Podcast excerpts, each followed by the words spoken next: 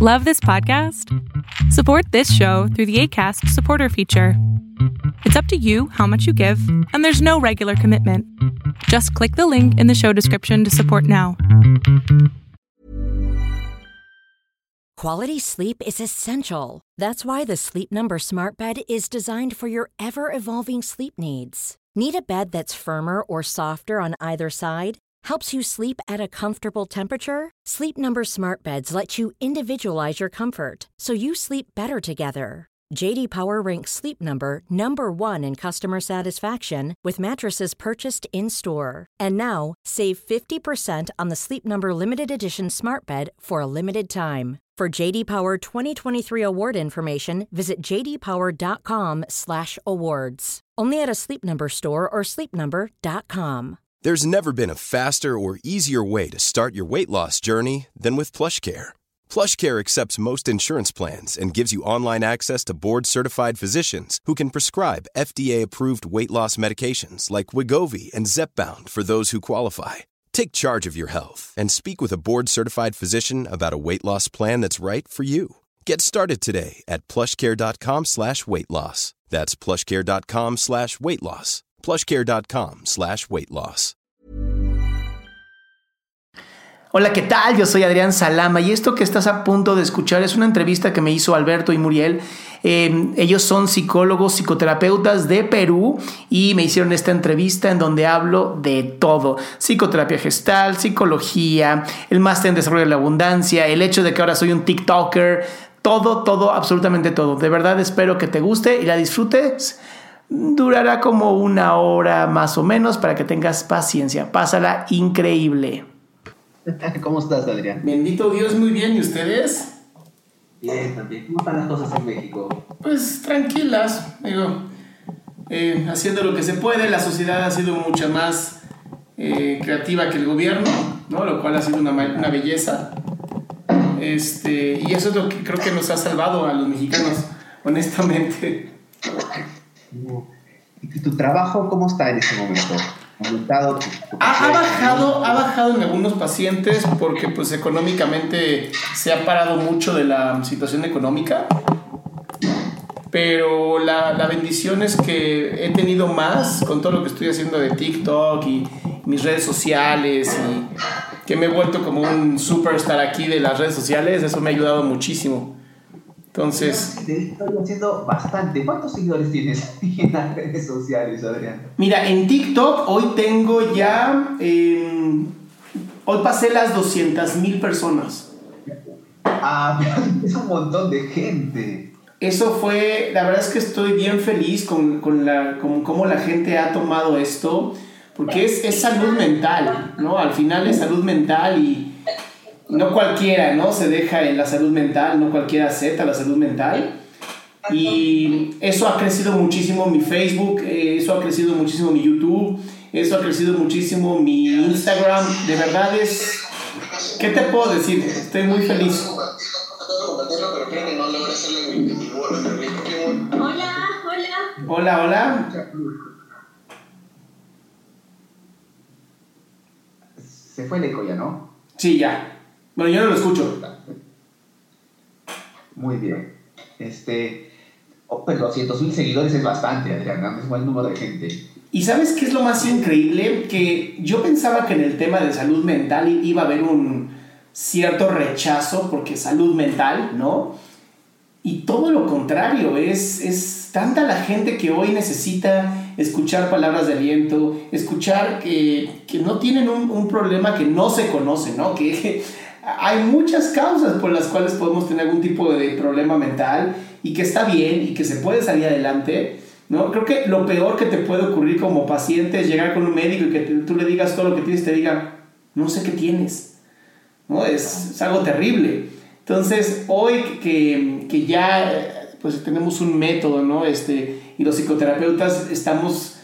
Yo quiero que se vuelva moda tener salud mental. Quiero que los psicoterapeutas tengamos mucho trabajo que, que, la gente no vea como un tabú el tener un problema mental o el tener ansiedad o tener una depresión, que lo vean como se vale, ¿no? Se vale también sentirse mal, se vale dejar de ser tan fuerte todo el tiempo y se vale buscar la felicidad más que la economía.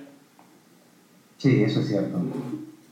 ¿Cómo está toda tu familia, Adrián, ¿Cómo están todos? Bendito Dios, mira, te digo que, que los mexicanos eh, empezamos a ver lo que estaba pasando en el exterior y antes de que el gobierno dijera cualquier cosa, nosotros nos encerramos, nosotros tomamos medidas de la Organización Mundial de la Salud. O sea, nosotros fuimos los que hicimos todo antes que el gobierno tuviera ni la mitad de lo que estaba ocurriendo. Entonces, todos muy bien. Este, la universidad, la universidad, muy bien. Eh, yo desde hace mucho quería implementar todo lo que es el trabajo virtual y hoy es una realidad, ¿no? Eh, la verdad es que fue a marchas forzadas, pero hicimos una gran alianza con Google for Education. Ya nos estaban educando desde mucho antes porque yo tenía estas ganas. La doctora Edith eh, Huerta, que es nuestra rectora, siempre, sí, la recuerdo. siempre ella, una hermosa persona y siempre ella apoyándome en mis ideas todas locas. Y, y esta pandemia lo único que vino a hacer es acelerar lo que ya estábamos haciendo. Sí, yo, ya, yo recuerdo ya haberte visto este, innovando en las redes justo antes de todo esto, ¿no? Entonces, un precursor, Adrián, de, de la Híjole, terapéutica. ¿Qué, te puedo decir? O sea, me, adelanté al, al momento. Eh, la, la, lo que es la salud mental y lo que es las redes sociales, eh, el virtualismo, ¿no? Como llamarlo de alguna manera, es algo que ya era necesario. O sea, querías hacer un congreso y tenías que años de trabajo, joderte la existencia, buscar precios, traer gente, era horrible. Y hoy ya estamos organizando un, un ya te estoy invitando una vez, ¿no? Para que, para que sepas, estamos organizando un congreso internacional totalmente virtual, en donde las personas pueden venir a la universidad a tomar el congreso, pero también desde su casa y vamos a hacer eh, todo lo que es el congreso virtual, no en, ya sabes, tres días donde te cansas, donde dices ya no puedo, pero hay que escuchar otra conferencia, sino hacerlo completamente espaciado en toda una semana, con tiempo, con, la, con el, entendido que la gente adquiere más información si ya está relajada en su casa y eh, buscando eh, prevender talleres para que cuando ya se termine el congreso la gente diga, oye, a mí me gusta, me gustó muchísimo Alberto y su, y su idea de, de, esta terapia, ¿no? Ah, bueno, compra, hacemos que la gente lo pague, con eso pagamos el vuelo, pagamos la estancia y ya traemos a la gente. Y los que no se vendan tanto, pues le decimos a la persona, mira, no se cumplió la cuota, pero tenemos estos otros, ¿no? Y entonces vas creando todo un ritmo de, de dar terapia, de dar talleres, de hacer alianzas que ayude a mucha gente y que te evite gastos estúpidos que nada más pierde economía. Sí, sí. Estaba recordando antes de, empezar eh, ese TikTok que tú haces, fue TikTok creo, cuando dices, si tu terapeuta es aburrido porque pone mala cara, porque habla solemnemente, creo que dices, ¿no? Acerca de las emociones. ¿Sabes TikTok, las emociones y, te pone todo serio. Si tu terapeuta habla así, entonces algo le pasa de mal porque no está vivo. La, gente, la, gente, la, gente confunde el, el terapeuta con el psiquiatra. Y ese es el error que yo observo hoy. La gente confunde y cree que el, terapeuta es este ser solemne, muerto, psicoanalista, ¿no? Este, no todos los psicoanalistas son así, pero la mayoría del psicoanálisis se ve como algo como, y dime más, ¿no? Y luego va, voltean a la gestalt y por desgracia se ha prostituido tanto, ¿no? Que creen que es una persona toda eh, hipiosa y con suéter y que te dice, vive la vida, papá, ¿no? Y, no, la, la, la psicoterapia gestalt es entre filosofía y práctica, ¿no? Eh, no es médica, porque nos basamos en la parte existencialista, pero tampoco es filosófica, tampoco es, pues sí, tu intencionalidad es esta. No, a la chingada. Es práctico. Es la perfecta unión entre lo que es la medicina y la filosofía unidas en una sola. Y eso es lo que a mí me gusta tanto de esta psicoterapia y, y, tú, tú, mezclas cosas de, neurociencias. Yo te escucho tus TikToks y hablas varias cosas de neurociencias, ¿no? Yo odio, odio que crean que la gestal es una pseudociencia y que la única correcta es el cognitivo conductual. Porque, uno, el cognitivo conductual es la única eh, terapia que fue creada en Estados Unidos. Por lo tanto, ¿no? Por lo tanto, los gringos le meten un montón de dinero a investigación y es la única que en 28 sesiones o 28, sí, 28 sesiones, 28 días, te permite hacer cambios de conducta, no de mente, de conducta. ¿Ok? Entonces es la única que paga el seguro. Como es la única que paga el seguro de Estados Unidos, es la única que le invierte en dinero para hacer investigaciones. Pero si los seguros pagaran la, la psicología gestal, el EMDR, ¿no? Hay muchas terapias muy buenas que funcionan, seguramente habría más estudios. ¿no? Aquí en México tenemos varios estudios, pero no tenemos la, la, pues la base, digamos, universitaria fuerte para poder hacer las cosas. Eh, es muy interesante si tú te pones a analizar, eh, la UNAM es, de una índole mucho más psicoanalítica, entonces hay más investigación en psicoanálisis.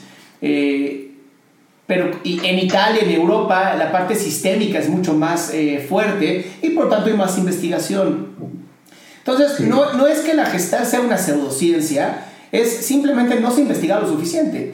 Y la realidad es que si te vas a una parte más cualitativa, ¿no? De medir cómo se sienten las personas, que esto, gracias a Dios, Mihaly Csikszentmihalyi en su libro de Flow y Positivismo y toda esta, toda esta nueva eh, idea de la psicología positivista, nos ayuda a entender que no puedes medir científicamente o con los métodos que conocemos de ciencia matemática perfecta o cuantitativa lo que el ser humano representa, pero sí puedes medirlo cualitativamente y puedes inducir qué puede llegar a pasar, ¿no? Entonces, yo, yo, estoy muy contento de que mi padre ha, ha, sido uno de los precursores más fuertes de ciencia aquí en Gestalt y, y, de los que más ha hablado de cómo sí se puede medir y cómo sí se puede unir la ciencia con el arte, ¿no? Que es lo que la Gestalt es.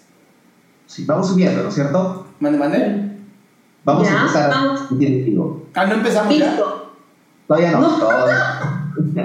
Yo ya había Ya, empezado. vamos. Uno, dos y tres. A ver, a ver, todavía no, no sale, todavía no. Vamos a ir esperando un ratito para salir al aire. Uy, sí. Listo, oye, sí, estamos en vivo. Muy bien. Buen día amigos, continuamos con las entrevistas. Hoy día tenemos a Adrián Salama.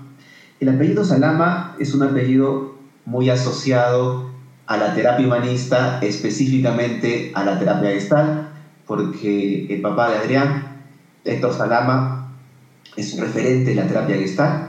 Este, la mamá, Evelyn, también es un referente en la terapia gestal. Y tanto Adrián como Diego también están involucrados en la terapia gestal. Así que hablar de la familia Salama es hablar de la, de la gestal.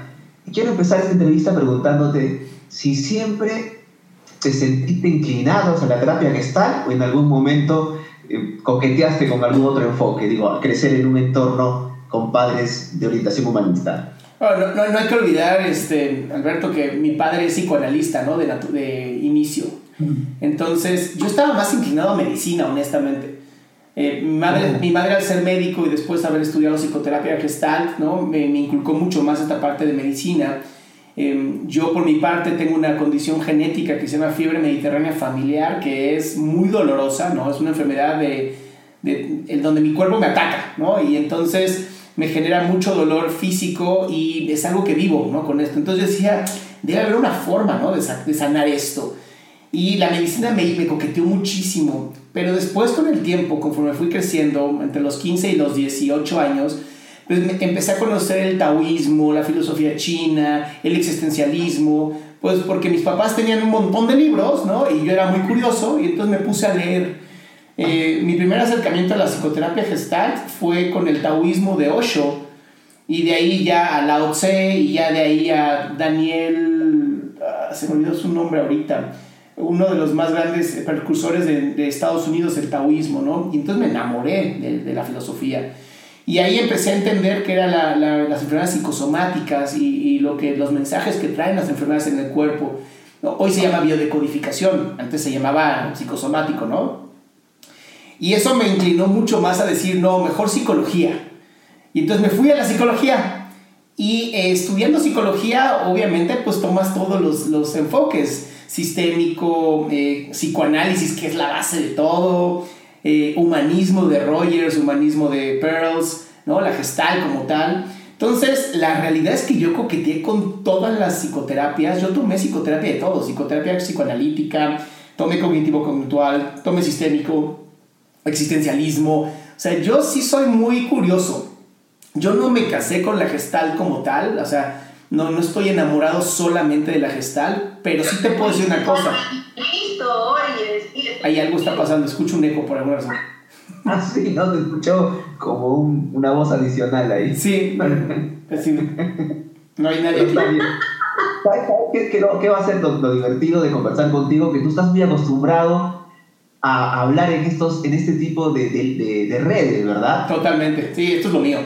Entonces te decía, te decía, estoy, eh, eh, estoy casado con la idea de la gestal en donde tú puedes integrar lo que sea. La misma palabra te lo dice, totalidad. Entonces, estudiar gestal, estudiar esta filosofía y esta psicoterapia, a mí me ha llevado a abrirme a otras terapias. Incluso estoy haciendo una especialidad en cognitivo cognitual. Este, en Estados Unidos estudié cognitivo cognitual para, eh, para mi especialidad en adicciones.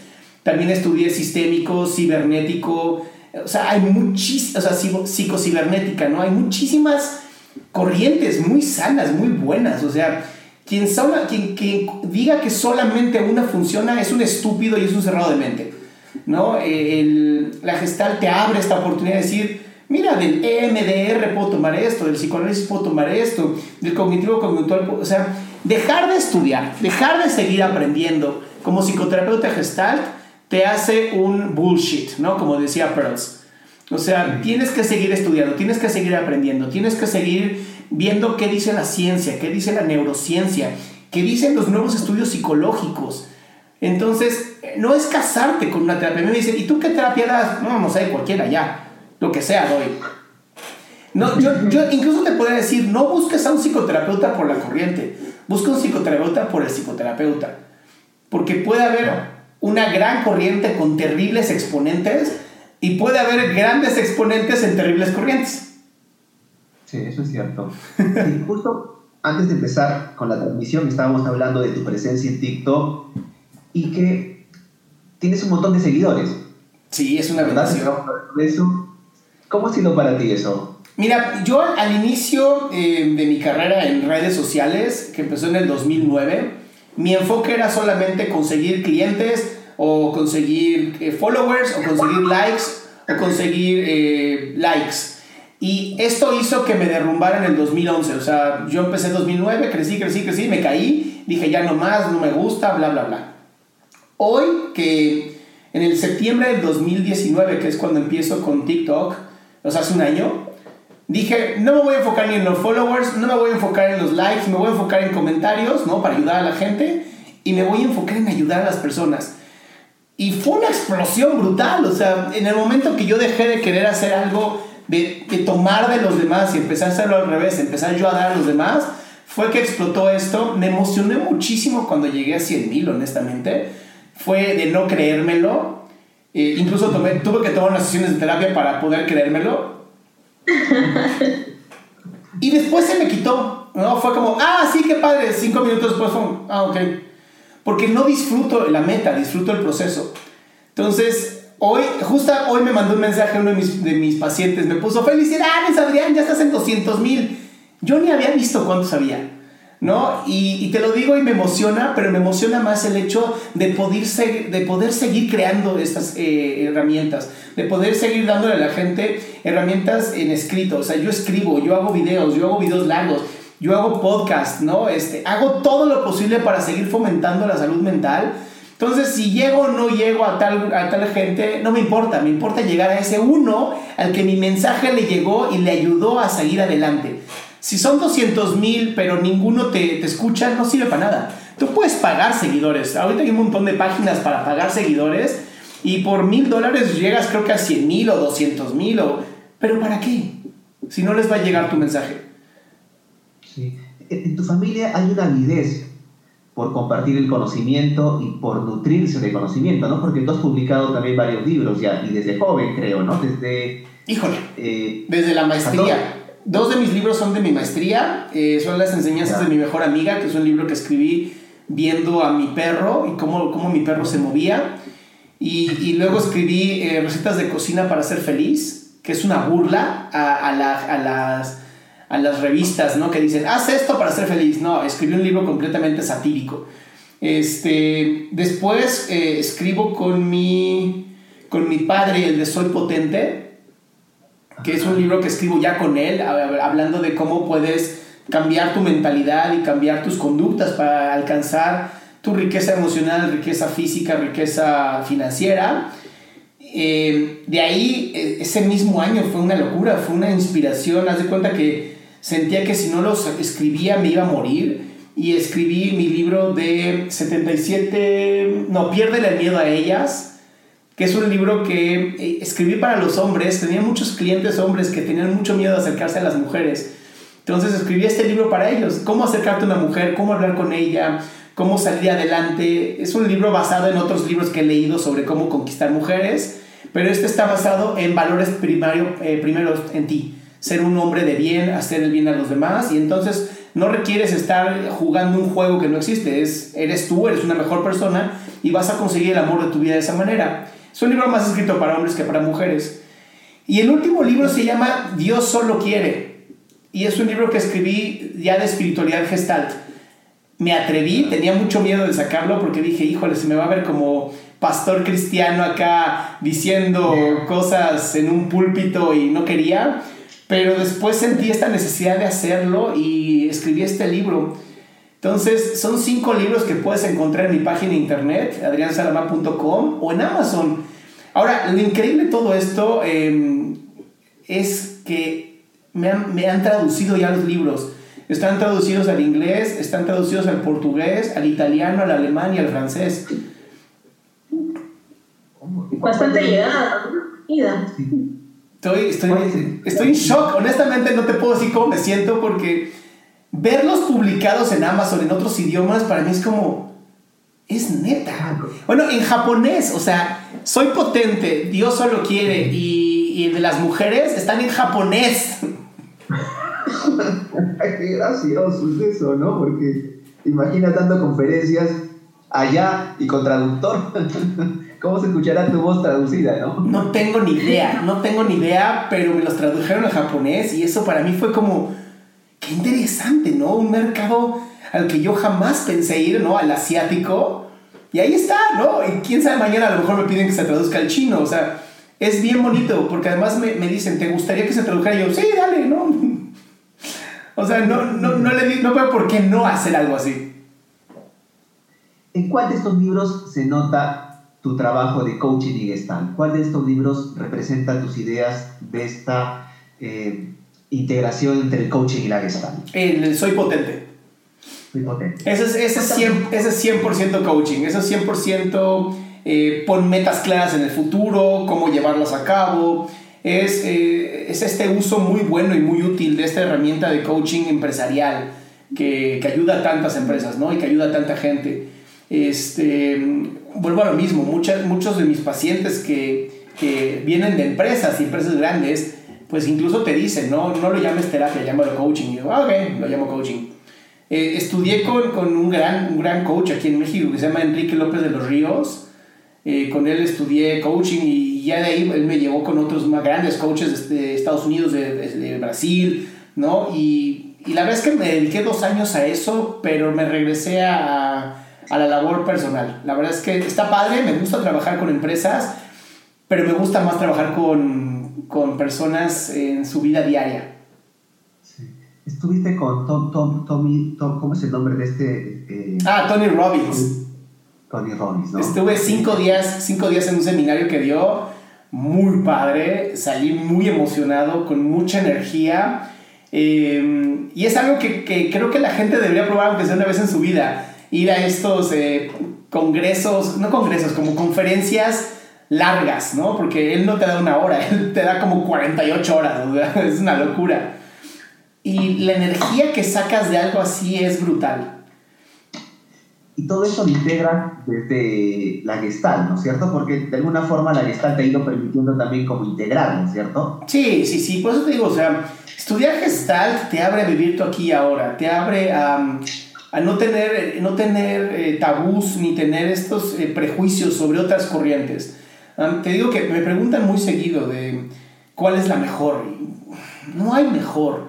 ¿Cuál es la mejor para ti? Te, te hace regresar al ser, te hace regresar al self y esto es creo que lo más importante y esto es lo que hace que el coaching gestal funcione tan bien. porque te vas a... Ahorita estoy justamente abriendo una nueva, un nuevo eh, como episodio, serie, dentro de mi, de mi serie de Adrián Salama aquí y ahora, que es 100 líderes humanistas. Y en líderes humanistas tengo creo que ya unos 4 o 5 videos arriba, con audios si lo quieren escuchar o videos si lo quieren ver, donde entrevisto aquí en México a líderes que han hecho algo diferente en las empresas. Y es muy interesante que la mayoría de ellos son gestaltistas y no lo saben, ¿no? Es vivir el aquí y ahora, vivir en valores, eh, enfocarte en el, en, el, en el grupo y no solamente en ti.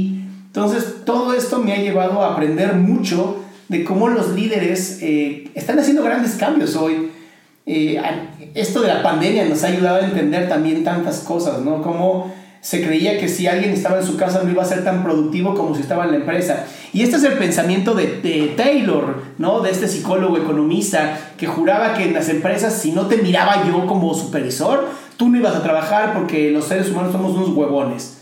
Y de pronto llega la pandemia, ocurre que la, la gente se va a su casa, ocurre que la gente sí es productiva, incluso mucho más, y puede estar con su familia, y entonces son más productivos y más personales y más familiares, y de pronto dices, estábamos equivocados, ¿no? El problema es que las grandes, grandes, grandes, grandísimas empresas tardan mucho en hacer cambios. Por eso ya no están implementando desarrollo las grandes, grandes empresas. Están mejor viendo quién se está haciendo desarrollo y la compran. Eso es cierto. ¿Quién es tu público mayoritario en tus sesiones? ¿Habían hombres, mujeres, parejas, personas vinculadas a las empresas? Mira, hoy, hoy te puedo decir que estadísticamente te puedo demostrar quién es mi público general. Y eso es lo que me encanta, ¿no? De las redes sociales. Estadísticamente es un 70-75% mujeres, este, 25 a 30% hombres, de los cuales la gran mayoría está en un rango entre 25 y 45 años. Son las dos picos más altos que yo tengo. Eh, es interesante, hace un año que yo hiciera todo esto de TikTok, todo esto, mi público era de 35 a 40 o de 35 a 45. Y hoy se abrió una brecha durísima entre 18, ha subido muchísimo 18 años a 25 pero sí sigue siendo mucho más fuerte de 25 a 45. Esa es como hoy la gama más alta en los picos de gente que escucha, gente que consume contenido que hago yo. Interesante porque estás, llegando a, población más joven desde un lenguaje, desde su lenguaje, ¿no? Porque esta aplicación, esta red social del TikTok, este, permite un contenido ágil, que es amable, que se digiere rápido, y que se puede comunicar, o sea, como yo se lo puedo compartir a mi amiga y mi amiga a mi amiga, y entonces generamos una comunidad, ¿no? Desde un lenguaje en común también, y que tiene que ver con la promoción de la salud mental. Y es, es muy interesante porque hay estos mitos, ¿no? Justo uno de los videos que se volvió súper ultra viral, una locura, se compartió ya más de 11 mil veces, es un video que hablo de por qué las parejas te muerden, ¿no? Que se me hacía algo muy curioso, yo me pongo a investigar todo el tiempo eh, cuáles son los términos que más busca la gente en, Google, en YouTube. Constantemente estoy investigando marketing. Te juro, me he vuelto un marquetero, así ya podría yo abrir mi agencia. Este, y me llamó tanto la atención que la segunda o tercera búsqueda más grande en Google o, Yahoo es ¿por qué me muerde mi pareja? Y yo así Entonces me puse a investigar en comunicación no verbal, me puse a investigar en antropología no, me puse a investigar si había algún tipo de, de cosa científica. La verdad es que no encontré, pura revista acá amarillista. Y cuando hago el video y explico el por qué desde una parte psicoanalítica y desde una parte con, de, de, antropología humana, de pronto explotó ese video, ¿no? Es el video que, de los segundo o tercer video que más ha explotado, que ha llegado ya a más de 300 mil personas, que se ha compartido 10 mil veces, que me han hecho más de mil comentarios, ¿no? Y dijo, qué interesante que cuando tú entiendes lo que la gente está buscando y se lo entregas, la gente es feliz. Sí. ¿Y por qué se muerde, digo? ¿Cuál es la, explicación? Mira, oralmente es porque tu emoción se desborda. Es tanta la, la, emoción que estás sintiendo que tiene que salir de alguna manera. Y si tu emoción, tu forma primaria sexual es la parte oral, morder satisface esa necesidad también habla de marcar territorio eh, y también habla de una necesidad ya de, tener a la persona hacia adentro, de, hacerla tuya, ¿no? De dominio. Entonces e, es muy interesante, ¿no? Pero si tú estás buscando, cada semana cambian las búsquedas, cada semana hace algo distinto. Y también es muy triste, porque si te pones a buscar ya más profundo, hay un tema que a mí me dolió, que es por qué mi pareja se distancia de mí, por qué mi pareja ya no me toca, por qué mi pareja ya no me ama, y, de pronto son las más buscadas y dices, qué interesante, ¿no? Que, que la gente en vez de hablarlo con especialistas, trata de encontrar una solución en Google, ¿no? A ver, a ver si hay... Adrián, ¿por qué la persona en vez de ir a un profesional lo busca en Google? ¿Por qué crees que pasa ese fenómeno? Porque estamos muy acostumbrados a resolver todo con un dedazo. Estamos acostumbrados a que quiero comer y entonces le doy clic a algo. Quiero coger, le doy clic acá o le doy swipe para acá y para acá. Eh, eh, estamos muy acostumbrados a la satisfacción inmediata y esto es culpa de los papás, ¿no? Yo soy papá y, me, me, encuentro a veces en este, mi hija ya me tiene hasta la madre y le doy el iPad, ¿no? Y eso está mal, es pésimo, esta, esta gratificación inmediata te destruye, te hace ser menos resiliente a los cambios te haces frustrarte rápidamente y perder esta habilidad que tenemos los seres humanos de aburrirnos y crear cosas maravillosas porque nos aburrimos. Sí, eso es algo que se ve bastante en los adolescentes, ¿no? Morir, el, sostener el aburrimiento, ¿no? Ustedes trabajan bastante con ese tema, ¿no? Sí, es, eh, y, en realidad sí, pues, ¿no? el tema de la satisfacción inmediata, la dificultad para poder conocer tu frustración, sostener tu aburrimiento y sobre todo este Adrián, cuando, tú hablas esto de estar acostumbrados a manejar las cosas a un dedazo, también tiene que ver con la, eh, a veces, incapacidad o no permiso de poder conectarnos con nuestras emociones o sostenerlas. E, ese, eh, como dices, creo que, creo que lo, lo, marcan muy bien ambos, es esta necesidad de, de, de los seres humanos de no sentir. Porque como no conocemos, uno, ni siquiera sabemos cuáles son nuestras emociones básicas. ¿no? Tú le preguntas a cualquier persona, ¿cuáles son tus emociones básicas? Y te dan N cantidad de emociones, o creen que nada más son 4, o que son 7, o que son 15, o que son... Y la realidad es que tenemos una gama casi de 56 emociones, ¿no? Eh, hay unas que son como las primarias con las que naces, que son el enojo, la alegría y la tristeza, y el asco. Son tus cuatro emociones básicas. Pero de, y de aquí surgen otras, ¿no? Y ya luego, si quieres, nos metemos en el problema de si el amor es una emoción o no, que yo no estoy de acuerdo, pero no me voy a meter en ese problema ahorita, ¿no? Este, te puedo decir que el hecho de no conocerlas, de ni siquiera tener una inteligencia emocional eh, desarrollada a nivel escolar, a nivel familiar, a nivel personal, te lleva a un, a un desajuste y un desgaste bastante terrible a nivel personal.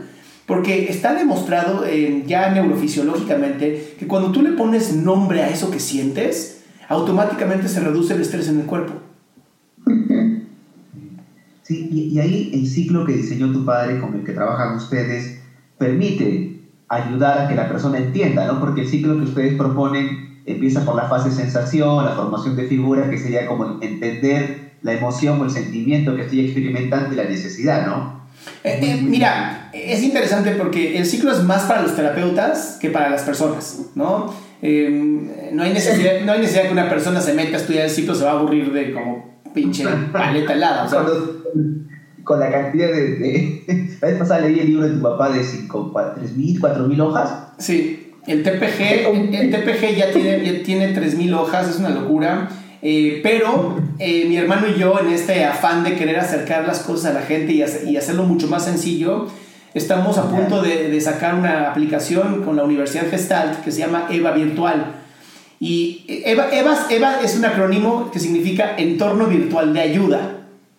Lo que queremos es ayudar a la gente. Y es una herramienta psicoterapéutica. Va a ser una herramienta en donde tú le tienes a tu paciente enfrente, abres tu aplicación de EVA Virtual, le haces el TPG ahí y te avienta de las 3.000 hojas lo que salió en el TPG lo importante. Así no vas a tener que estar dándole a 3.000 hojas a ver que, cómo sacas la información. Esto va a facilitar en los terapeutas todo. O sea, y además lo increíble es que no, no tienes que ser terapeuta gestal. Cualquier psicoterapeuta puede tener acceso a esta herramienta porque va a ser completamente gratuita para que ellos puedan hacer mucho mejor servicio. Sí, sí, sí, porque las 3.000 hojas es bastante en realidad. es un montón de hojas, ¿no? Adaptaron el test, tú lo adaptaste también para el entorno organizacional, me parece. Eh, es el mismo test, la verdad es que no, no es que lo adaptamos, es que lo interpretamos de una manera diferente, ¿no? Pero aquí sí incluye, por eso vuelvo a repetirlo, cualquier psicólogo, cualquier desarrollador, cualquier capacitador puede usar este test porque lo hemos hecho tan sencillo. De verdad, de, pones las cosas, te sale la, información y ya nada más la, la, interpretas. Ahora, sí hay que tomar el curso del TPG para poder interpretar a profundidad. Eso sí es una realidad. ¿no? Porque muchos de los términos, si no tomaste el curso, a lo mejor dices, no entiendo. Pero si eres psicólogo, va a ser mucho más sencillo que tú mismo lo interpretes, así no lo eres. Em, con respecto a lo que decías de, si es el TPG, del TPG, el ciclo facilita a las personas eh, conocerse emocionalmente, sí, pero hay que recordar que empezamos desde algo que es el vacío fértil. Y esto lleva a la conciencia. Entonces no empezamos desde la sensación empezamos un paso antes, conocerte a ti, quién eres, qué te gusta, a dónde vas, ¿no? Conociéndote tú y estando consciente de quién eres, es mucho más sencillo que seas consciente de qué sensación surge, ¿no? Esta incomodidad física que empieza a haber. Y ya de ahí te vas a la formación de figura. Em, si nos vamos al cognitivo conductual, eh, ellos dicen que es al revés, que primero tienes un pensamiento y después surge una emoción. Y científicamente podemos debatirlo diciendo no. Primero hay un vacío fértil, ¿no? Algo en donde eres consciente de ti, después surge una incomodidad física y después le puedes poner un nombre. Sí. ese es un debate interesantísimo entre qué es primero, si la sensación o el pensamiento, si el pensamiento produce los sentimientos. Eso es un tema muy interesante en realidad para, ¿no? para debatir. Totalmente. Pero es, yo también voy en la sintonía con ustedes de que primero la sensación. Sí. ahora, ahora no, hay que olvidar, no hay que olvidar, y eso es muy importante, así como la luz viaja en ondas y en partículas y depende del observador, exactamente es lo mismo con las emociones y el pensamiento. Depende mucho del observador. Si tú analizas el ciclo de la experiencia como un ciclo, como una espiral que vas moviéndose hacia adelante, no es que haya solamente uno y vivas en uno, es que son miles de millones de ciclos al mismo tiempo en espirales hacia adelante, en un entorno de un presente que se va recreando a sí mismo. Entonces, depende del observador. Si el observador primero siente la sensación, fue la sensación primero. Pero si el observador vio primero el pensamiento, entonces viene primero el pensamiento. Y esto es física cuántica.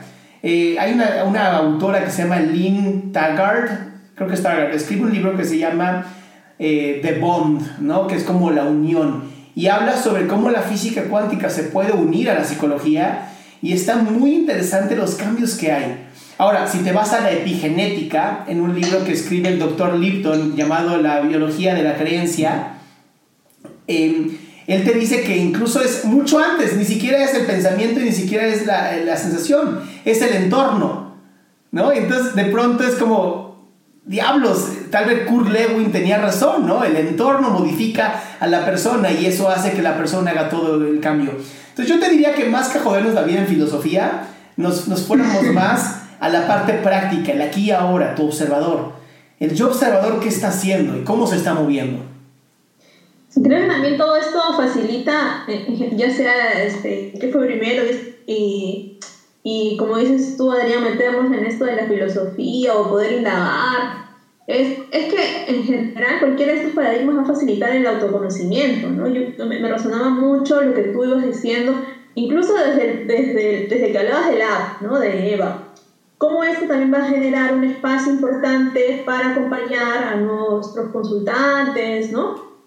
O a este espacio de autoconocimiento.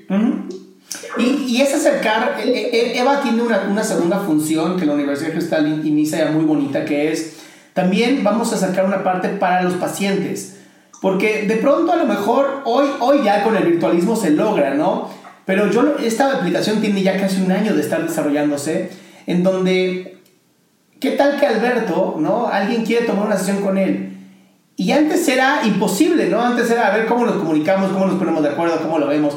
Hoy esta aplicación te va a dar la oportunidad de estar presente en una aplicación donde latinoamericanamente, Latinoamérica completo, cualquier persona registrada ante el gobierno como psicoterapeuta, que me demuestre que es real, porque yo sí voy a ser muy mamón con eso, este, va a poder ser parte de un directorio latinoamericano. Y entonces ya no te cierras a el, bueno, pues a ver, aquí en mi ciudad, en lo más cercano que hay, a ver qué puedo tener, ¿no? Hoy puedo decir, quiero estar contigo, quiero estar contigo, eh, y entonces saber quién eres, conocer tu biografía, conocer tus estudios, poder tener acceso a un solo clic a que tú me des una sesión a mí virtualmente, ahorita nada más es telefónica, pero pues estamos avanzando de que también sea virtual, y que al final te obligue como psicoterapeuta a hacer un reporte. Esto no sabes lo importante que es. Porque muchas veces como paciente es, ¿y cómo sé si estoy avanzando? ¿Cómo sé si estoy mejorando o no? La aplicación te obliga como psicoterapeuta a hacer un reporte del paciente. Y entonces el paciente en su aplicación tiene el, mira, estoy avanzando, mira, sí estoy trabajando. Y esto también te da una sensación de tranquilidad, mira, Hoy me sentía muy mal porque a lo mejor no sentía que estaba avanzando. Reviso mi historial clínico y digo, ah, no, sí, sí, he hecho un cambio cabrón. sí, está, está muy, muy este, creativa la idea. Adrián, el tema de las adicciones, durante un tiempo te dedicaste a trabajar en eso. ¿Ahora está lejano a ti o, sigues involucrado en ese tema? Uy, ojalá estuviera lejano, ¿no? Ojalá hubiera menos adicciones en el mundo. No, eh, incluso yo tengo todavía pacientes en adicciones ya no tengo una clínica por cuestiones personales. Eh, es, muy difícil, es, es un desmadre, es, es, complicado trabajar con tantos adictos en un solo lugar. Entonces atiendo de una manera remota, ¿no? este, de una manera ambulatoria, donde ellos vienen conmigo, trabajan conmigo, eh, encuentran que el problema es un vacío existencial y más que un vacío o una enfermedad mental. Sí es una enfermedad mental, ¿no? Quiero que, no, no quiero que la gente crea que no, es una enfermedad mental. Eh, y es una enfermedad que puede tratarse desde un vacío existencial y desde un vacío espiritual y se resuelve lo mental. Al final nosotros tenemos control de lo mental. Em, tengo clínicas con las que trabajo, clínicas fuertes y bastante buenas, eh, cuando el adicto no tiene ya el autocontrol, ¿no? donde ha perdido completamente la voluntad. Entonces, me encantaría poder decir que ya no lo hago, pero no, tengo ya, este año sería el sexto año que sigo trabajando y pues también, oye, pagué un año de especialización en Estados Unidos, mínimo la voy a desquitar, ¿no? etapa difícil porque yo recuerdo que era un sueño que tú querías mucho, ¿verdad? Pero que no se pudo dar de la forma en que lo soñaste. No, no porque... Hay mucha, hay mucha burocracia, hay mucho desconocimiento, eh, hay mucho problema con, con, el gobierno, en donde también al gobierno le cuesta mucho trabajo entenderlo lo siguen viendo desde, una, desde un método psiquiátrico médico y pierden todo el sabor de la parte espiritual, psicoterapéutica, existencialista, ¿no? Entonces me, encontré con muchos problemas, me encontré con malos socios también, ¿no? Eh, malas decisiones mías.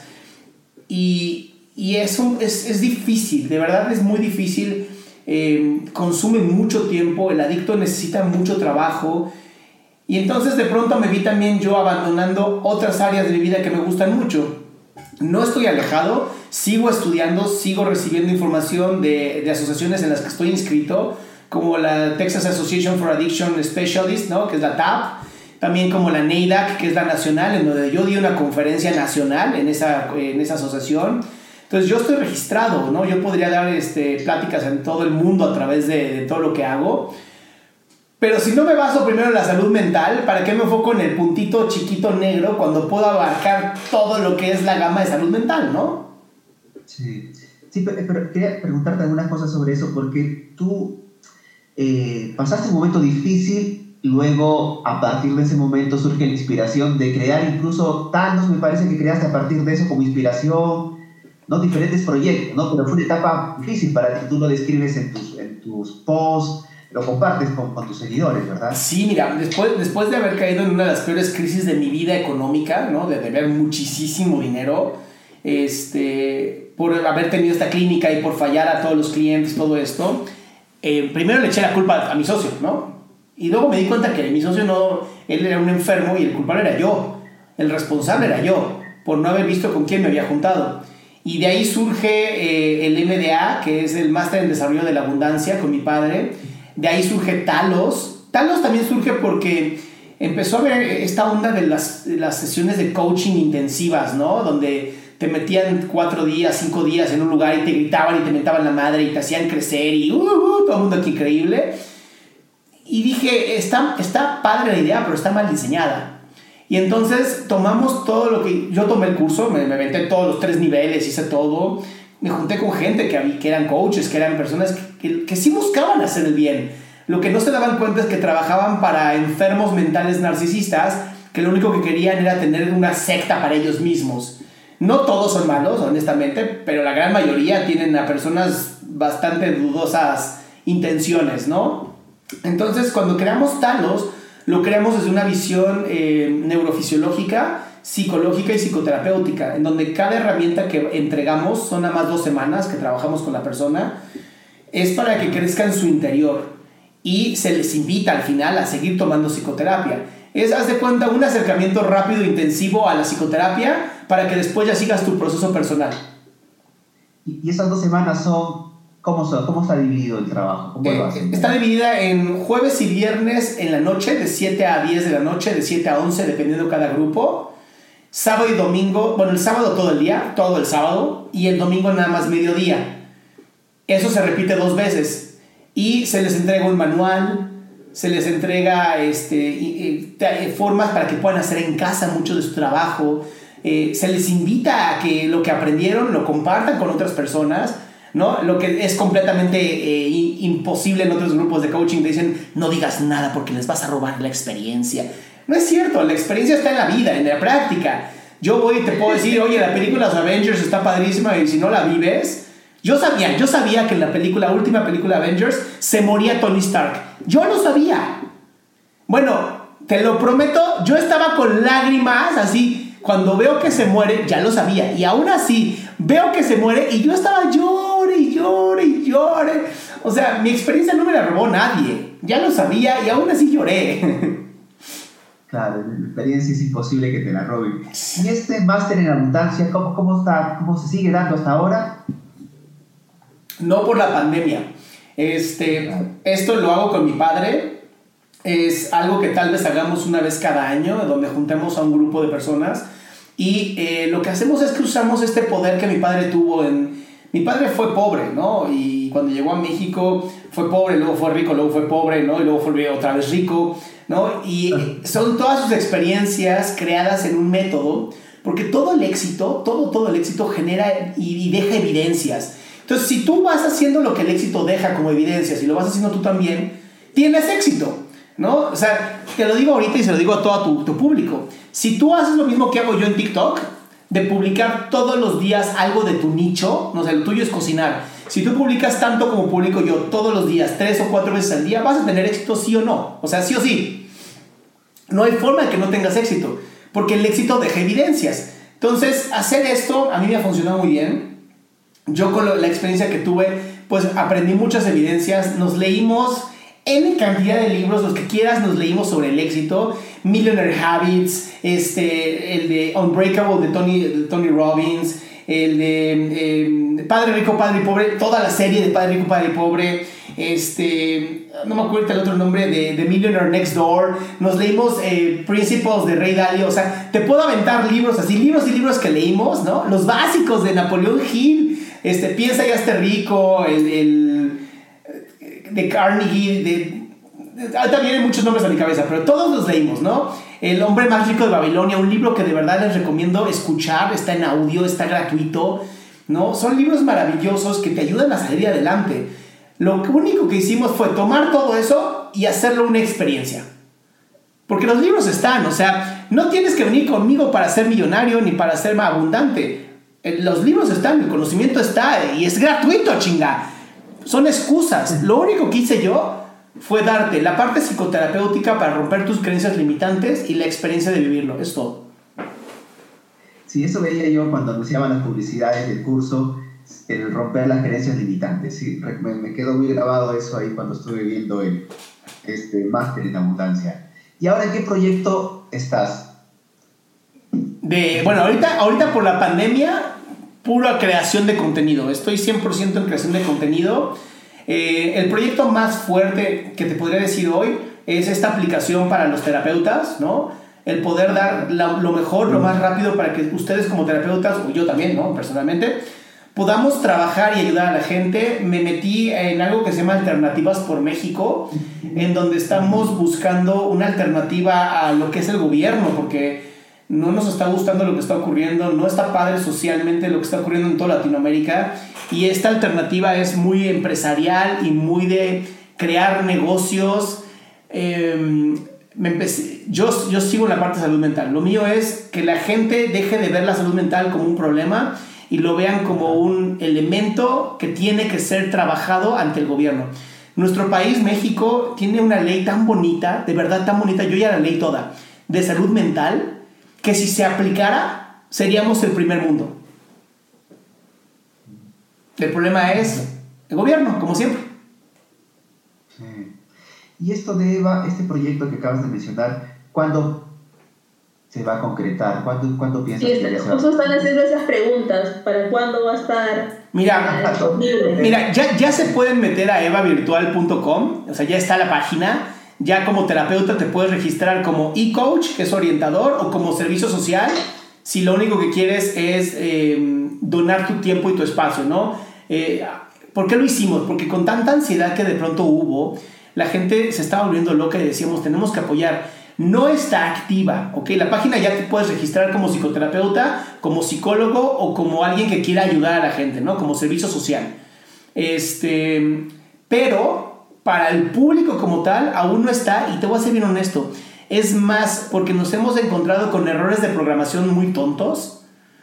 Entonces yo ahí sí soy perfeccionista. Si te voy a sacar una aplicación que la gente pueda usar para tomar terapia o para tomar o escuchar a alguien una orientación psicológica, no quiero que a la mitad se te corte, ¿no? Estás en un llanto terrible y se te corta. Para mí sería lo peor. Entonces, si voy a sacar esta aplicación, va a estar hasta que esté al 100% Esténse atentos en mi página adriansalama.com, ¿no?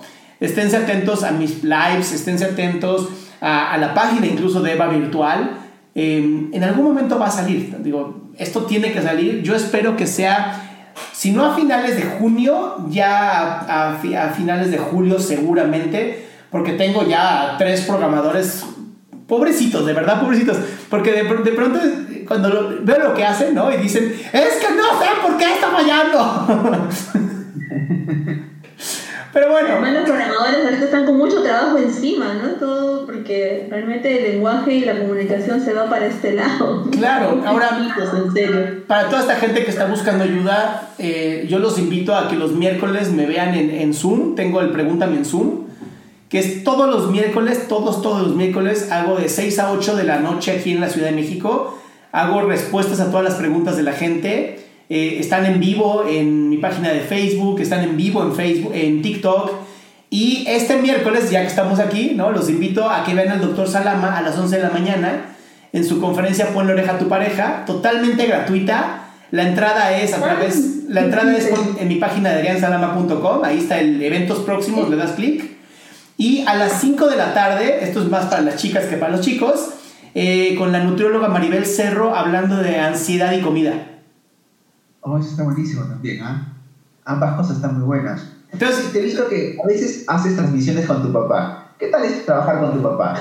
Hijo y padre, ¿cómo la No le gusta, es, es bien difícil porque mi papá está muy chapado a la antigua. A mi papá le gusta mucho el ver a la gente, ya sabes, el público, el poder hacer bromas y hablar y, y entonces de pronto esto no le gusta nada. De verdad me cuesta mucho trabajo que, que, lo haga. Lo hace porque me ama, no lo hace porque le guste. Este, y entonces, pues ya sabes, lo traigo, lo siento, lo pongo aquí, lo obligo a hablar, ¿no? Se está medio adaptando, pero no le gusta. O sea, en cuanto acabe la cuarentena, mi papá va a ser el primero en decir, quiero dar conferencias.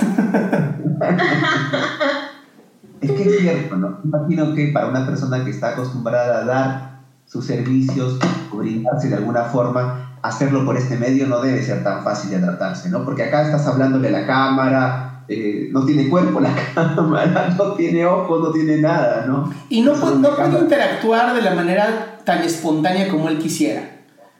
¿no? Exacto. Eso, eso, eso es difícil. Eh, si mi papá, digo, mi papá nació en 1943 o 40, sí, 43. O sea, estás hablando de que no existía ni la radio en Argentina. O sea, la radio. ¿no? no había coches, había caballos jalando carretas en Argentina. Había uno o dos coches de los presidentes. Entonces, para él, de pronto, ¿no? Entender que hay una persona aquí que en vivo y en directo te está viendo y que está sumamente. O sea, para ellos es fácil. Ah, pues sí, la computadora. Ah, sí, terapia online. Ah. Para ellos es como, no, no, no, no, no, no, no. O sea, yo vi caballos jalar carretas, chinga. aparte todo este feedback que hay en los gestos, ¿verdad? Porque cuando estás frente a una persona hay toda una comunicación que se da a través de la corporalidad. Acá es un poco más limitada esa comunicación. Pero, pero gracias a esto el virtualismo se va a acelerar y, y, yo la verdad es que creo que en menos de 10 años ya estamos todos con un chip implantado aquí en la cabeza haciendo cosas virtuales holográficas donde yo cierro mis ojos y estoy en un ambiente virtual, dando una conferencia virtual, viendo a todo mundo, interactuando con ellos y yo así perdido en mi cama. Te lo prometo, estoy seguro que pasa en 10 años. Entonces, sí es algo que creo, a lo mejor no con el chip en la cabeza, pero sí unos lentes virtuales, ¿no? Y tú moviéndote en un entorno, ¿no? Con cámaras aquí moviéndote y haciendo las cosas y sí lo veo, yo sí lo veo y no lo veo muy lejos. Sí, estaríamos ahí conectados en realidad virtual y que realmente está avanzando eh, bastante rápido y, y es un, sería un buen recurso, un gran recurso para los terapeutas que trabajamos desde la línea humanista o que valoramos tanto como terapeutas el contacto ¿no? y la presencia de un otro. Claro, pero el contacto no, no tiene que ser físico y eso es algo que, que, que, la gente no entiende. ¿no? Nosotros como terapeutas sí, porque somos terapeutas y, y lo hemos analizado, pero yo he tenido mejores sesiones, te lo juro, mejores sesiones con mis pacientes, ellas o ellos, en sus cuartos, en donde sienten que están en un lugar seguro porque es suyo, es íntimo, de abrirse más cabrón conmigo frente a una cámara que en mi consultorio. Es impresionante el cambio. Sí, aparte yo veo que tú, tú eres muy cuidadoso en una serie de detalles, ¿no? Como por ejemplo la cámara, el micro, el fondo que colocas. Tienes todo un trabajo ahí minucioso de crear un ambiente donde la otra persona se sienta acogida, ¿verdad? Totalmente. por eso la pared es verde. Porque literal, literal pinté toda una pared de verde. Mi mamá casi me mata cuando vio lo que hice. ¿No? Porque hoy con esto de las cámaras que tienen esta realidad virtual, ¿no? Sí tienes que tener una buena computadora, sí tienes que tener una buena cámara. Esta cámara que está aquí es una cámara carísima ¿no? Pero me ayuda a que la gente me vea, ¿no? Y atrás hace que atrás yo puedo estar en Fiji, ¿no? Así con una vista hermosa. Estoy a nada de poner ahí donde ves las partes blancas, voy a poner aluminios como si fuera una ventana para que la gente crea que está en una ventana, ¿no? Y entonces te da una paz mental eso, ¿no? Ver verde, ver agua, ayuda. El micrófono es un micrófono que compras por 3 mil pesos que se llama Blue eh, Snowball que es una belleza porque eh, es de las que usan la gente profesional, ¿no? No te vas a los Schaulenhusen ¿no? Que son como ya de estudio, pero uno de estos te escucha increíble, ¿no? Y luego tienes esta cosa que es una, se llama Tascam, que es una, un aparato maravilloso para grabar podcast y entonces graba con una calidad de estudio sin tener un estudio. Y la lámpara es una de estas cosas circulares que dan luz nada más pero tienes todo un equipo ahí. Claro. Hay que invertir, a ver, es que eso es bien importante, o sea, no, sean huevones, ¿no? Muchos, mucha, mucha gente lo que quiere es eh, que, que, sea la cámara del celular y el celular es viejo y que te quieran. Y aunque hay una realidad que lo que más importa es lo que sale de tu boca que la, el ambiente, el ambiente ayuda también, ¿no? Hay que saber manipular el ambiente. O sea, no está mal tener a lo mejor nada más una pared verde y hablar si lo que dices es importante, la gente te va a escuchar, a la gente ya no le importa la producción. Pero lo mío, no es, lo mío no es nada más que me escuchen, lo mío es que sientan, que lo vivan, que lo experimenten. O sea, quiero agarrar tus ojos, tus oídos, quiero ver si puedes incluso hasta olerlo. Eso es lo que quiero. Sí, y eso, eso, es importante. Sí, como le como No, sí, Nos superponemos. Pero es cierto, o sea, el hecho de que el paciente, el cliente, el consultante te pueda mirar nítidamente y que garantice un tono de voz apropiado, ayuda mucho, ¿no? Ayuda, ayuda mucho. Pero es que imagínate, un, terapeuta como yo que se, se, atreve y puede cobrar 100 dólares la hora. ¿No quieres que por lo menos lo veas en HD, lo escuches increíblemente bien y atrás tengo una pinche pantalla poca madre, ¿no? Dices, güey, si me vas a cobrar eso, no quiero ver la cortina de tu casa y a tu hijo corriendo por detrás. Es que también es generar el espacio, ¿no? Eso es ayudar a generar el espacio terapéutico que es muy importante dentro de la relación. Totalmente. O sea, literal, que, lo que pagues lo vale. Sí. ¿No? Pasada estaba viendo, estaba viendo a ti y a tu papá con un fondo de un río, me parece que estaba. El de, el de esta semana va a ser, eh, yo creo que unas montañas. Me gusta más. y eso es porque por la pantalla verde que tienes detrás se puede proyectar ahí. Exacto. O sea, la, computadora hace todo el trabajo, pues digo, tienes que tener una buena computadora, hace todo el trabajo de eh, virtualizar el, el fondo. Y entonces hace que la gente se sienta más en paz y, y, te da una sensación rica. Y a mí me han preguntado un millón de veces, ¿dónde estás? ¿No? Y yo, ya, me fui a Fiji, a la chingada con México, desde aquí voy a trabajar. Son hermosas las islas Fiji. Sí, nunca he tenido la, la, No he podido ir, pero de verdad creo que con esto que hemos creado, ¿no? Como el virtualismo y esto que se ha creado, va a haber muchos países que van a empezar a tener mucha migración. O sea, tú hoy te podrías ir a vivir a Vietnam, que es sumamente barato para nosotros, ganando dinero en dólares y ayudarías a crecer la economía de un país que está en crecimiento. ¿no? ¿Cuántos americanos hoy podrían venirse a vivir a México o irse a vivir a tu, a tu tierra con dólares? ¡Wow! O sea, vivirían como reyes, tranquilísimos, y crecería la economía de ese país. Entonces, esto del virtualismo va a hacer que el mundo cambie muy, muy bien. Sí, en realidad sí, ¿no? Porque, por ejemplo, el poder tener una sesión vía virtual, atender personas de otros países, antes era imposible, ¿no? Este medio lo permite, lo, o llevar un curso, nosotros llevamos a veces muchos cursos virtuales también, algo que antes era impensado, ¿no? Que no se podía. Así es, ¿no? Hoy, hoy, es que de verdad creo que si la gente no ha cambiado su forma de pensar y, y no ha desarrollado su vida, es porque de verdad no quieren. Porque hoy tú puedes tener toda la información de todos los grandes autores a la palma de tu mano, literal en la palma de tu mano. Lo que pasa es que preferimos gastarnos dos tiempos viendo Netflix, dos horas de tu vida matándolas viendo Netflix, que, que, leyendo un buen libro, que viendo un video del conferencista que más amas, que más admiras, ¿no? A mí quien me dice, este, no, es que qué maravilla que fuiste a ver a Anthony Robbins por la experiencia, pero todo lo que yo viví con Anthony Robbins está gratuito en internet. Y él te lo dice, en su curso te lo dice. Todo lo que estás viviendo hoy está gratuito en internet, pero yo sé que tú querías la experiencia. Es impresionante la, masa de gente que mueve. 12 mil personas fuimos. Sí, sí, sí, sí. Vi, las cosas que tú ibas colgando de él. Me gustó mucho eso. Fue una brutalidad, una brutalidad. Pero bueno, eso, eso es lo que les tengo para hoy. Gracias. Nosotros estuvimos con tu papá hace tres años, ¿fue? En el Congreso, ¿verdad? Fuimos al Congreso, estabas tú, estaba tu hermano, tu mamá, y luego fuimos a cenar con tu papá. Fue muy rico la, la cena. Tu papá es una persona muy amable en realidad. Muy humilde. Muy amable. Él es muy humilde, me encanta porque, y, y, se lo he dicho varias veces, la razón por la que yo creo que él no ha tenido el éxito que, que él se merecería es porque no ha sido más mamón. Y se lo he dicho, le dije, la verdad, y me duele decirlo, hoy es diferente, hoy los tiempos son completamente diferentes. Hoy, si eres mamón, te mandan a la chingada las redes. Eso me encanta. Hoy quieren humanos. Pero en su época era diferente. En su época era, tú tenías que ser todo así, sabio y fuerte y bla, bla, bla. y él no es así. Él, él ya se lo he dicho, abre tu TikTok, sé tú y no mames, vas a explotar. Pero no quiere.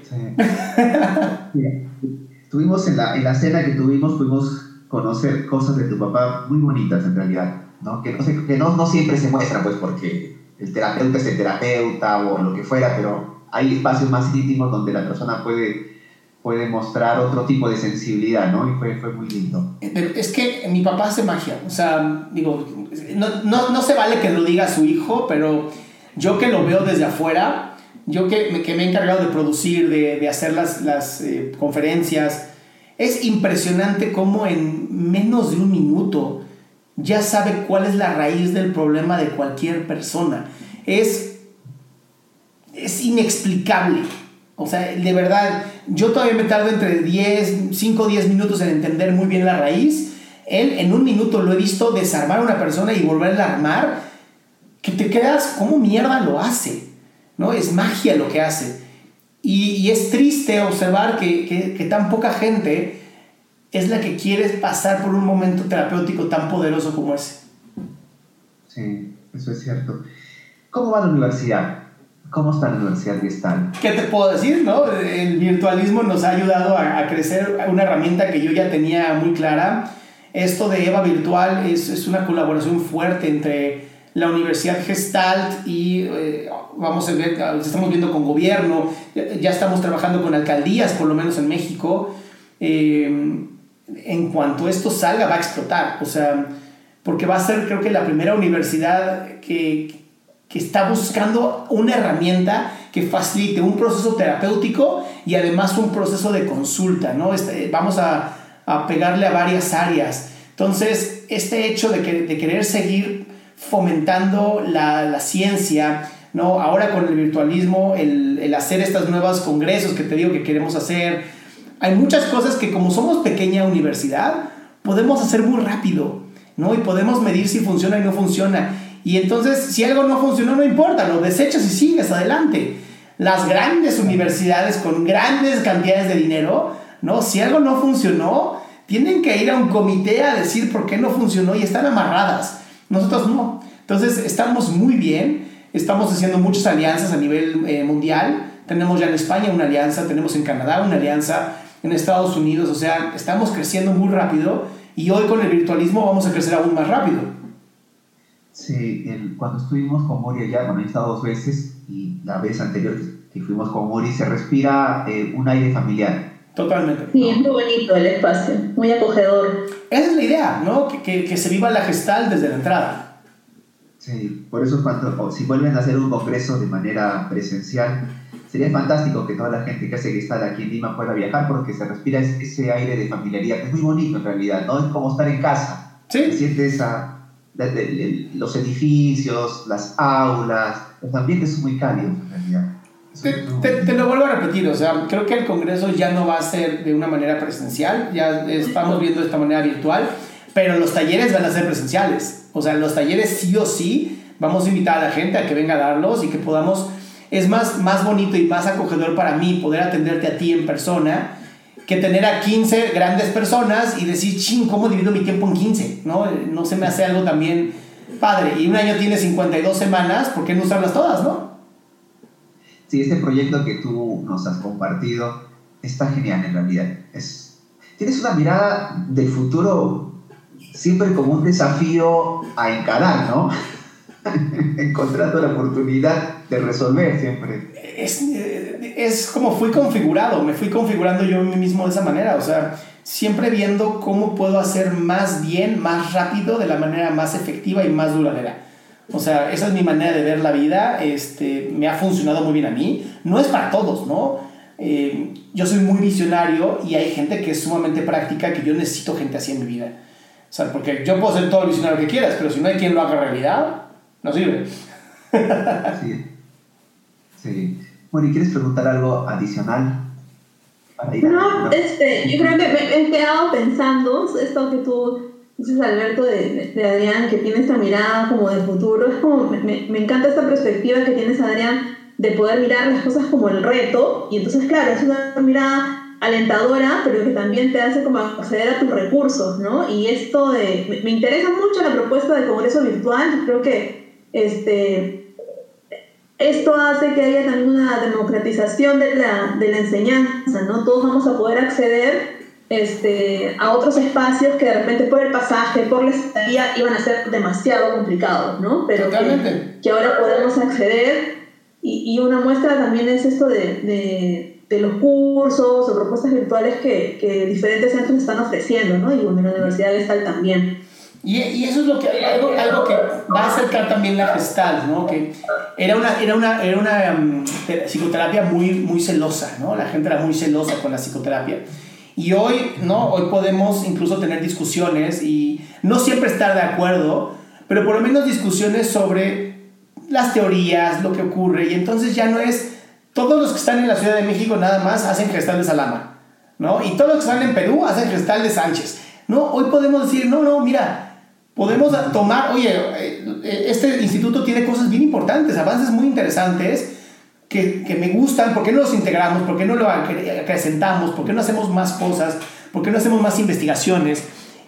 Y también puedes decir que no, ¿eh? También puedes decir, y no estoy de acuerdo contigo, y esta es la razón por la que no estoy de acuerdo contigo, pero ya es, la gente tiene la opción de decir, ah, mira, no solamente una opción, hay muchas opciones. Esto que hablaste, ¿no? Democratizarlo. Muriel, está democratizado hace tantos años. El problema es que la gente lo quiere en la palma de sus manos, quiere que le llegue. Ahí está, ahí lo tienes.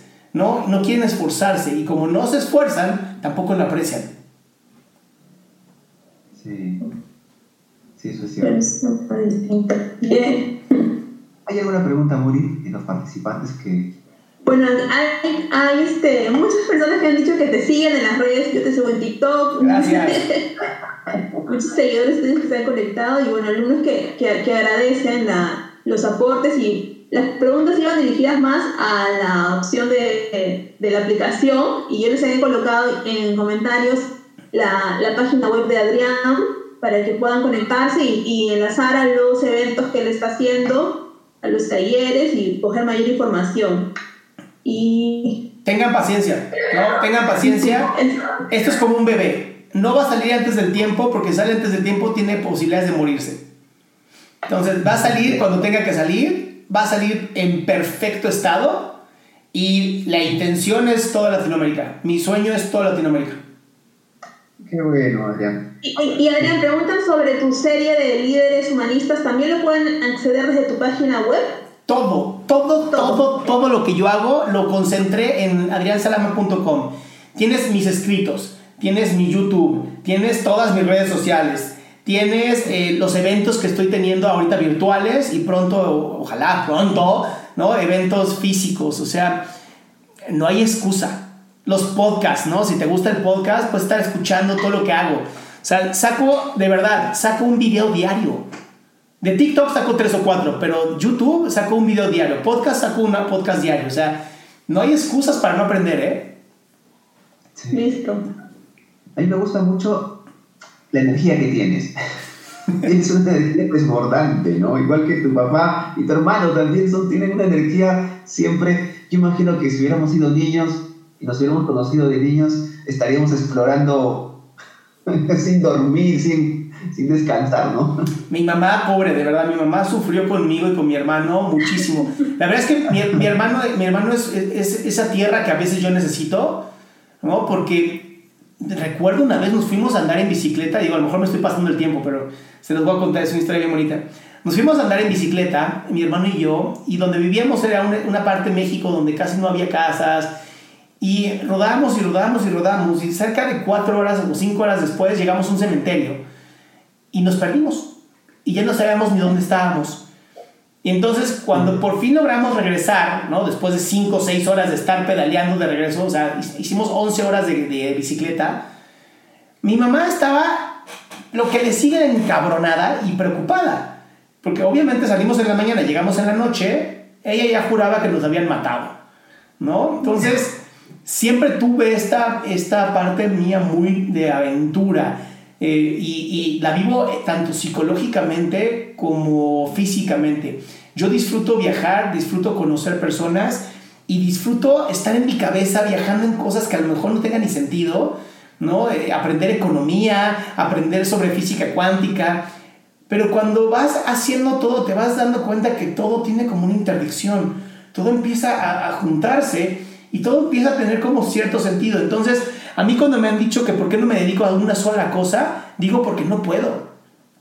Yo, yo admiro a Leonardo da Vinci, fue de mis primeros como, wow, qué increíble.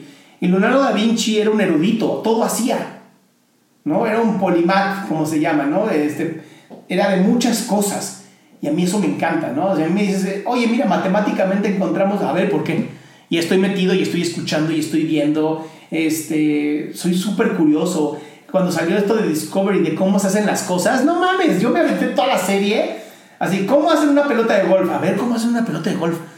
Soy muy curioso, me encanta y la realidad es que a mis hijos les fomento lo mismo, ¿no? Papá, ¿cómo se hace eso? Averígualo. ¿No? Que, que ellos encuentren también cómo es que se hacen las cosas. Entonces, lo único que hago yo es facilito el proceso.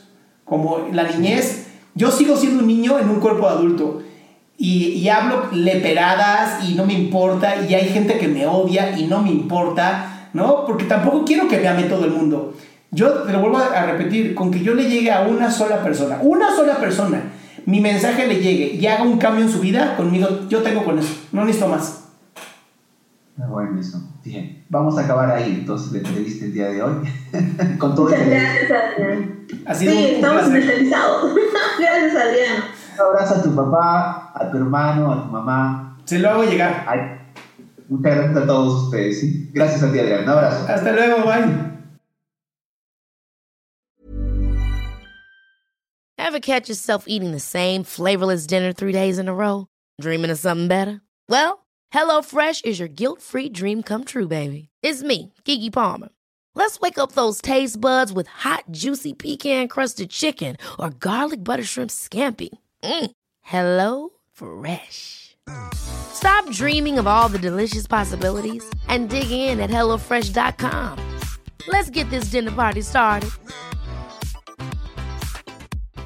If you're looking for plump lips that last, you need to know about Juvederm lip fillers. With Juvederm Volbella XC and Juvederm Ultra XC, your lip look, whether it's subtle or bold, can last up to one full year with optimal treatment and no additional maintenance. Find a licensed specialist and see if it's right for you at juvederm.com today. That's J U V E D E R M.com. Add fullness to lips in adults over 21 with Juvederm Volbella XC or Juvederm Ultra XC. Do not use if you have severe allergies or a history of severe allergic reactions, or if you're allergic to lidocaine or the proteins used in Juvederm. Tell your doctor if you have a history of scarring or taking medicines that decrease the body's immune response or that can prolong bleeding. Common side effects include injection site redness, swelling, pain, tenderness, firmness, lumps, bumps, bruising, discoloration, or itching. As with all fillers, there's a rare risk of unintentional injection into a blood vessel, which can cause vision abnormalities, blindness, stroke, temporary scabs, or scarring. For full important safety information, visit juvederm.com.